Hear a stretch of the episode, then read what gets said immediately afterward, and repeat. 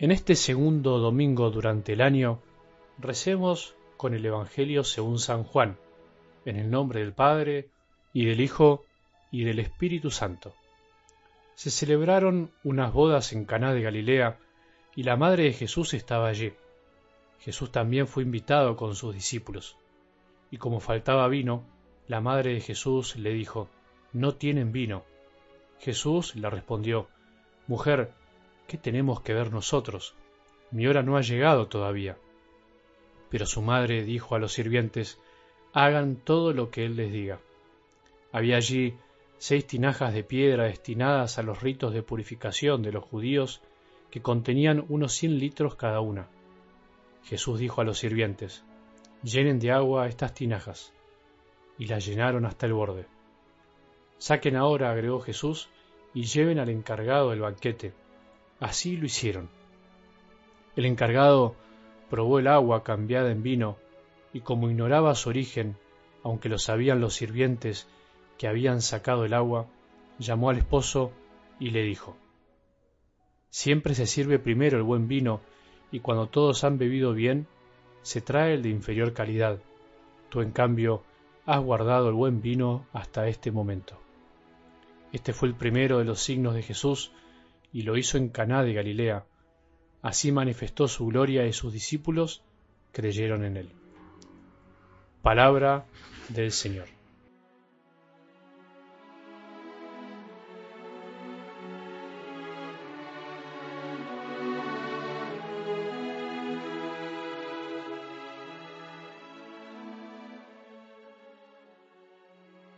Después de la fiesta del bautismo del Señor, comienzo de su vida pública, la Iglesia nos regala hoy, por medio del Evangelio de Juan, el primer signo que hizo Jesús en Caná de Galilea, la primera manifestación de su gloria oculta, y por eso a partir de ahí sus discípulos creyeron en él, como dice el mismo evangelista.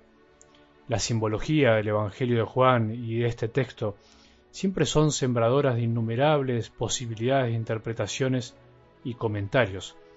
De hecho, lo que comúnmente llamamos milagros de Jesús en los otros evangelios, Juan los llama signos, porque no fueron solo milagros, sino que él quería mostrar algo más, algo oculto a los ojos, algo distinto, algo que era imposible de expresar con palabras. Los signos sintetizan muchas cosas. No puede decirse en pocas palabras lo que representa para vos, por ejemplo, tu alianza matrimonial, la bandera de tu país, de hecho, usamos signos justamente para eso, para poder expresar de algún modo lo que con palabras no podríamos. Por eso los signos en el Evangelio de Juan nos enseñan esto con respecto a la vida de Cristo y en definitiva Él es el signo de Dios entre nosotros. Él es el que sintetiza todo lo que Dios Padre quiso y quiere decirnos cada día. Bueno, para no ahondar mucho en esto, algo del Evangelio de hoy podríamos decir que no es simplemente una oportunidad que tuvo Jesús o que su madre le dio para proveer de vino a una boda y hacerla un poco más extensa y más divertida, sino que es un signo de lo que Jesús vino a hacer a este mundo, a nuestra vida, a la tuya y a la mía. Recuerdo que una vez me tocó asistir a cuatro responsos, a cuatro encuentros directos con el dolor en un mismo día con familias destrozadas por la pérdida de sus seres más queridos. Pocas veces siendo sacerdote tuve que estar y poner el hombro y el corazón en cuatro velorios en menos de veinticuatro horas. Los responsos son un servicio, un ministerio en el que los sacerdotes corremos el peligro a veces de caer en la rutina, en el acostumbramiento. Por lo menos es lo que me pasa a mí.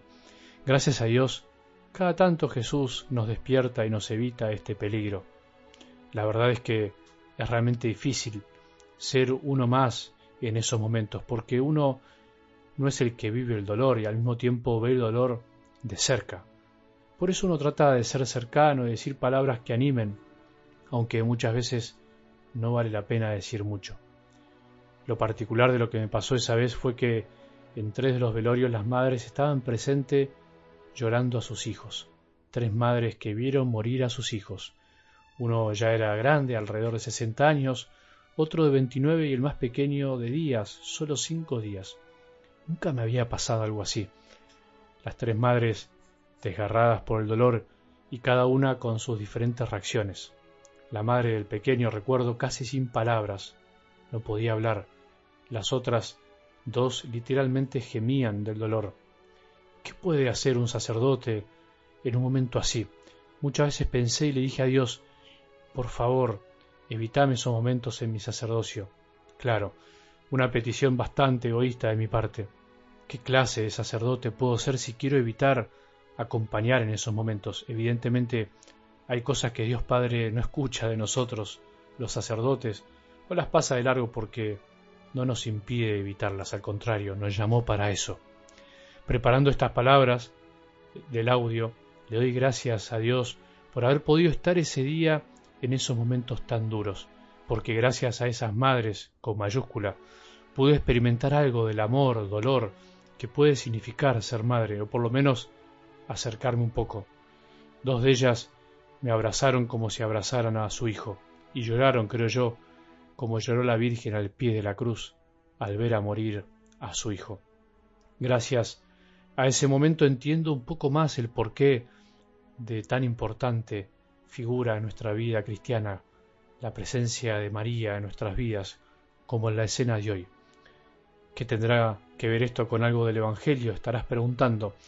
Es verdad que no tanto, pero quería dejar pasar esta oportunidad para contarlo. En realidad, quiero resaltar la figura de María, que animando a Jesús a empezar su obra, aunque él no consideraba que era el momento, al mismo tiempo nos anima a nosotros a hacer lo que él nos diga. Jesús nos dijo al pie de la cruz que tenemos a María como madre. Eso es algo que tenemos que hacer, hacerlo carne. María al comienzo de la vida pública de Jesús nos dijo que hagamos lo que Él nos diga y nosotros debemos escuchar lo que nos dice para hacerlo, para también obedecerle a María. Es como una ida y vuelta. Hacer lo que Él te dice, ese es el anhelo profundo y real de la Madre de Dios, de nuestra Madre. Ella, como primera discípula, fue coherente. No sólo se admiró, se maravilló de la obra de Dios en su vida, de llevar a Jesús en su vientre, sino que principalmente se dedicó a hacer lo que Jesús decía, vivía y sentía, contra viento y María, sin importarle la opinión ajena. ¿Quién otra como ella puede enseñarnos este camino? ¿No será que necesitamos escuchar en el fondo de nuestra alma a María que nos dice, haz lo que Él te dice, viví tu fe, haz su voluntad, aceptala, no te detengas por nada del mundo. María, decinos al oído en este día con amor esas mismas palabras que le dijiste a tu hijo. Todos necesitamos escucharlas. Te lo suplicamos, te lo pedimos, por favor. Que tengamos un buen domingo y que la bendición de Dios, que es Padre misericordioso, Hijo y Espíritu Santo, descienda sobre nuestros corazones y permanezca para siempre.